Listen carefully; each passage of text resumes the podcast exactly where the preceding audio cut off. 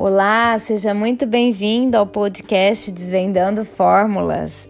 Meu nome é Gisele Canavassi, sou farmacêutica especialista em cosmetologia e hoje, antes da gente começar o nosso quinto episódio, eu não posso deixar de agradecer a todos vocês que continuam nos seguindo, nos ouvindo e espero que esse conteúdo é, que a gente tem feito com muito carinho, com muita dedicação, mais uma vez, né, eu friso que é um projeto pessoal, é uma realização profissional, tá aqui com vocês falando sobre esse universo, sobre esse mundo de cosméticos e dermocosméticos. Para você que ainda não conhece, a gente tem uma página no Instagram, Desvendando Fórmulas. Então corre lá, que tem muito conteúdo bacana, diversificado sobre fórmulas, ativos e produtos para você enriquecer ainda mais o seu conhecimento nesse universo tão querido que cresce a cada dia. Então hoje a gente vai continuar falando sobre fotoproteção e, e, eu vou abordar um tema que é muito discutido em vários cursos que eu já participei, dentro em, em, com farmacêutico mesmo, de farmacêutico para farmacêutico, sobre a diferença entre um fotoprotetor industrializado e um fotoprotetor manipulado, ou seja, feito em farmácia de manipulação. Pois é, e existe diferença e hoje eu vou evidenciar essas diferenças porque enquanto as farmácias de manipulação insistirem nessa manipulação de protetor solar, eu vou ter que explicar, eu vou ter que é, colocar para vocês exatamente essa diferenciação, tá? A farmácia de manipulação, a gente não pode desmerecer todo o trabalho, todo o conhecimento. Eu mesmo já trabalhei por anos em farmácia de manipulação, foi uma escola para mim.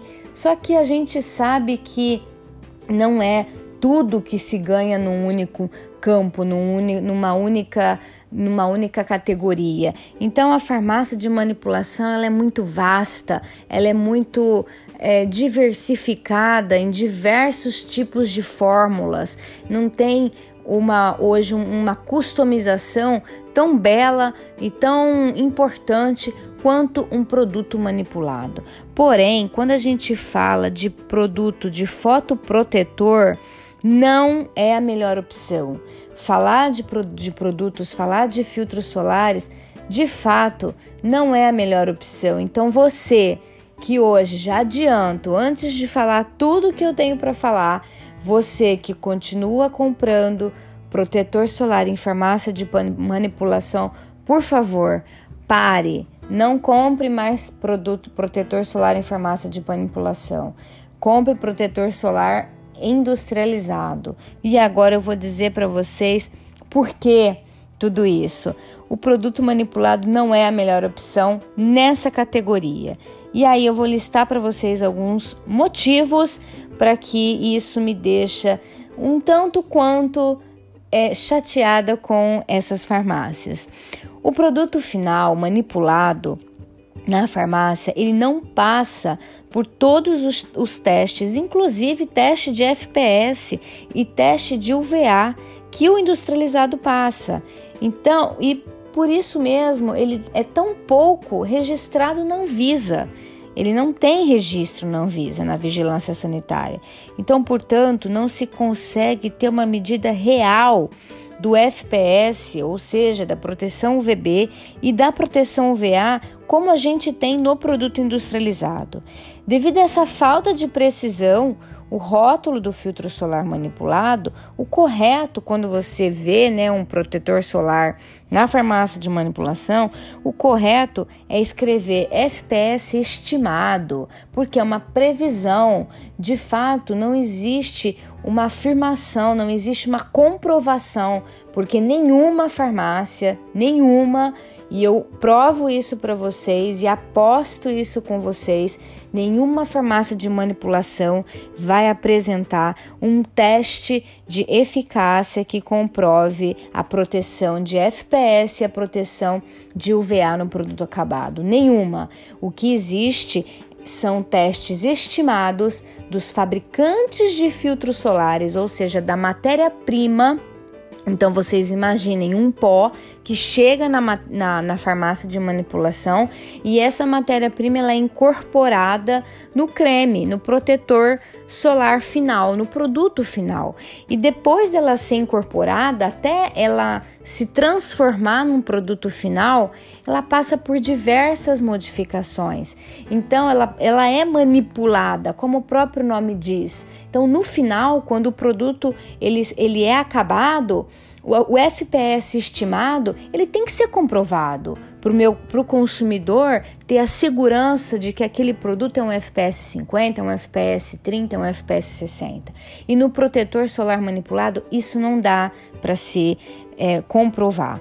Uma outra questão é que a farmácia de manipulação ela trabalha com uma combinação padrão de filtros solares que como se fosse um ativo que os fabricantes fazem. E a partir desse momento em que outras substâncias são adicionadas na formulação, como por exemplo os antioxidantes, os surfactantes, os emolientes, as próprias ceras, o próprio gel que pode fazer um gel creme, um sérum, quando esses outros insumos são adicionados na formulação, não se pode mais garantir aquele FPS estimado da combinação que chegou lá do fabricante, porque qualquer ativo que venha a ser adicionado no produto final pode interferir na concentração do filtro solar como matéria-prima. E, consequentemente, isso vai influenciar na eficácia e no FPS final do fotoprotetor tá, gente? Então, isso é, é uma realidade. Além dessas questões técnicas, hoje em dia a indústria cosmética dispõe de muitas texturas, de muitas tecnologias, e aí o produto manipulado ele também fica limitado a essas texturas, a essas novas tecnologias. Bom, além disso que eu falei da questão da comprovação do FPS, do UVA, o prazo de validade do produto manipulado também segue um padrão que varia de 3 a 6 meses.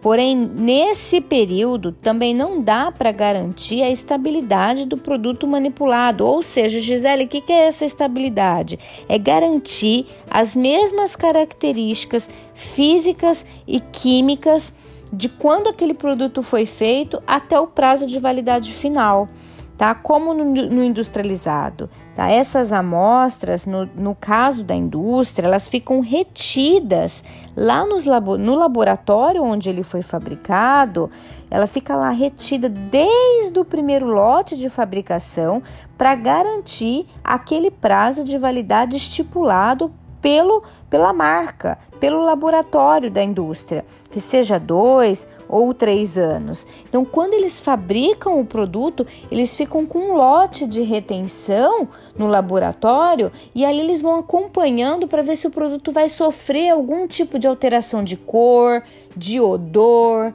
de características, se ele vai se manter com a mesma espessura, com a mesma textura, ou se ele vai ficar mais fluido, se ele vai ficar mais espesso.